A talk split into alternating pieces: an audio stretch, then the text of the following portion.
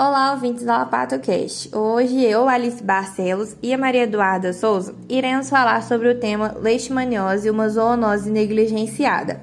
As leishmanioses são doenças de transmissão vetorial e integram o grupo de doenças infecciosas negligenciadas, uma vez que ocorrem nos países mais pobres e atingem as populações mais vulneráveis e com difícil acesso aos serviços de saúde.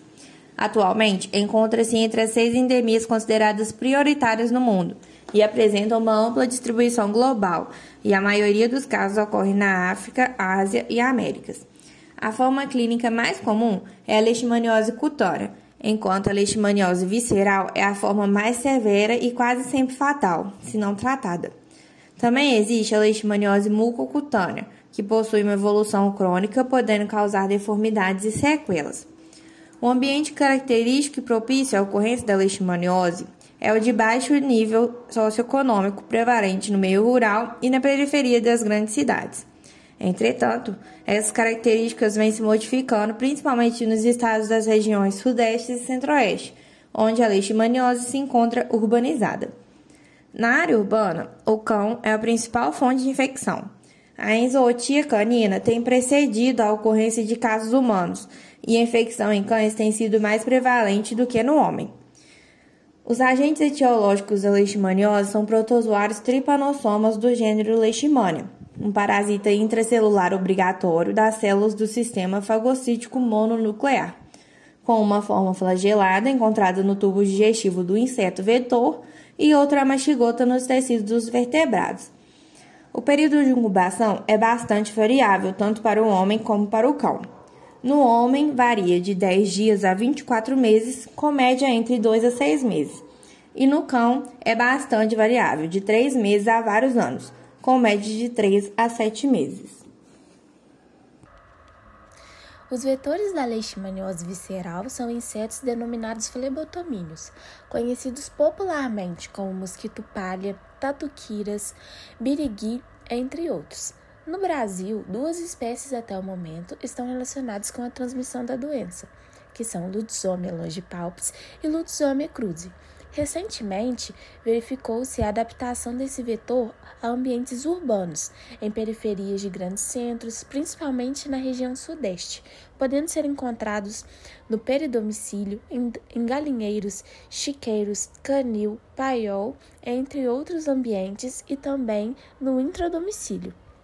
Os mosquitos são pequenos, com corpo revestido por pelos de coloração clara. Na fase adulta, estão adaptados a diversos ambientes. Na fase larvária, desenvolvem-se em ambientes terrestres úmidos e ricos em matéria orgânica de baixa incidência luminosa. A infecção do vetor ocorre quando as fêmeas, ao sugarem o sangue de mamíferos infectados, ingerem macrófagos parasitados por formas amastigotas da leishmania. Essas fêmeas infectadas, ao realizarem um novo repasto sanguíneo em um hospedeiro vertebrado, liberam as formas promastigotas metacíclicas juntamente com a saliva do inseto. Geralmente, a doença no cão é sistêmica e crônica, no entanto, a evolução aguda e grave pode levar o animal ao óbito em poucas semanas. Em alguns cães, a doença pode permanecer latente, levando inclusive à cura espontânea. Em animais sintomáticos, a doença se caracteriza por esplenomegalia, perda de pelo, perda de peso e apetite, apatia, diarreia, vômito, onicogrifose, alopecia, descamação eczematosa em ponta de orelhas, ao redor dos olhos, dentre outros. Em humanos, os sintomas da forma visceral da doença são febre, fadiga, perda de apetite e de peso, palidez e hepatoesplenomegalia.